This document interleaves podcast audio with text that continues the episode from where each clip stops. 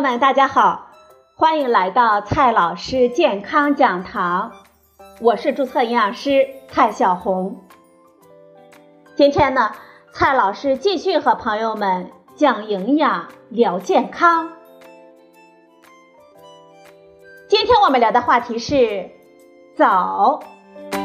这进入十月，秋风吹黄了稻谷，吹红了枫叶，也吹熟了一树的秋枣。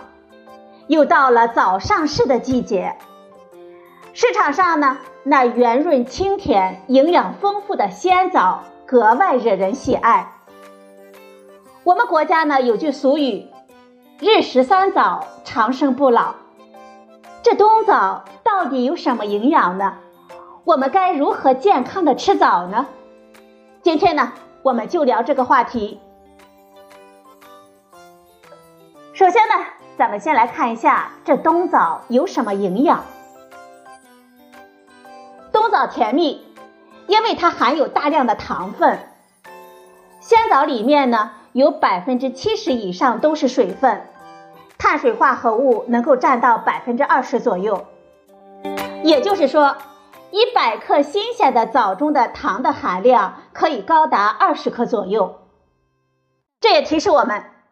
这吃枣呢，我们还得悠着点儿，特别是血糖高的朋友，还有得了糖尿病的朋友们，吃一两颗枣尝尝鲜就够了，别吃太多。枣所含有的营养当中，最被我们所称道的就是维生素 C 了。常见的鲜枣中，每一百克维生素 C 的含量可以高达二百四十三毫克。而酸枣当中呢，维生素 C 的含量更高，可以达到九百毫克。所以，吃鲜枣有助于我们获得足够的维生素 C。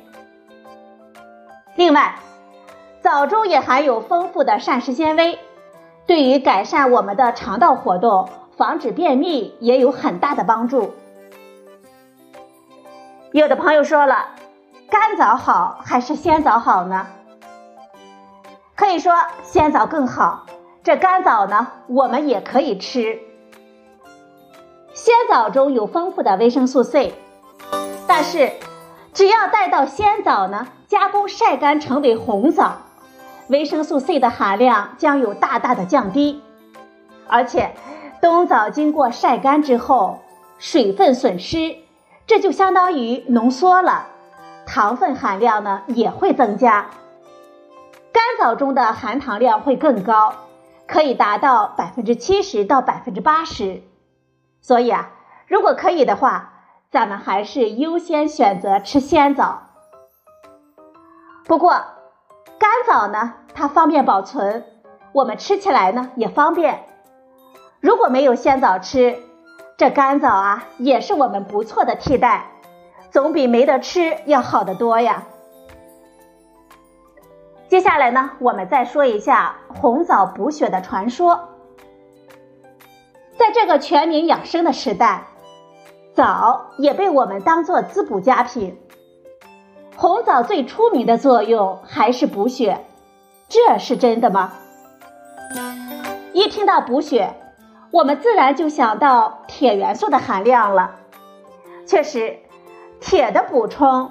对于制造更多的红细胞是至关重要的。只是每一百克干红枣的含铁量呢，平均只有两毫克，而同样重量的猪肝，它的含铁量可以达到二十五克以上。另外，红枣中的铁吸收率很低，所以红枣补血的效果并没有大家想象的那么好。我们还要提醒大家，如果感觉到头晕、失眠、身体没有力气，观察到嘴唇、指甲泛白，女性月经量的减少，怀疑自己贫血，我们要尽快的去医院检查。如果的确是贫血，我们需要弄清楚贫血的原因，同时呢，全面调整我们的饮食。千万不要以为吃几粒大枣就能够轻松的解决。不过，虽然靠枣补铁补血不靠谱，但是呢，也不妨碍我们来享受枣的美味。鲜枣的维生素 C 丰富，而且味道甜美适口，对于血糖不高的朋友们来说，可以作为餐间的零食。另外，干枣呢还是制作传统的羹汤、甜点的重要材料。比如说，我们都比较爱喝的银耳大枣汤、大枣桂圆八宝粥、枣糕、八宝饭等等，味道呢是很不错的。最后，我们再来说一下我们如何健康的吃枣。红枣呢，可以蒸熟了吃，也可以炖汤吃，还有些朋友呢喜欢用热水泡着吃。到底怎么吃更健康呢？红枣加热之后，不论是蒸煮还是泡水喝，都会损失部分的维生素 C。所以啊，如果可以的话，我们最好还是直接吃新鲜的枣。不过这冬天呢，天气比较冷，有些朋友直接吃生的枣呢，会感觉到胃肠刺激不舒服。那么我们采用蒸煮泡之后再吃也无妨。毕竟啊，关键还是先让我们自己能舒服的吃下去冬枣才是啊。加热之后损失的那一点点。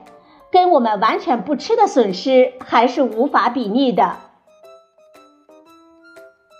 好了，朋友们，今天的节目呢就到这里，谢谢您的收听，我们明天再会。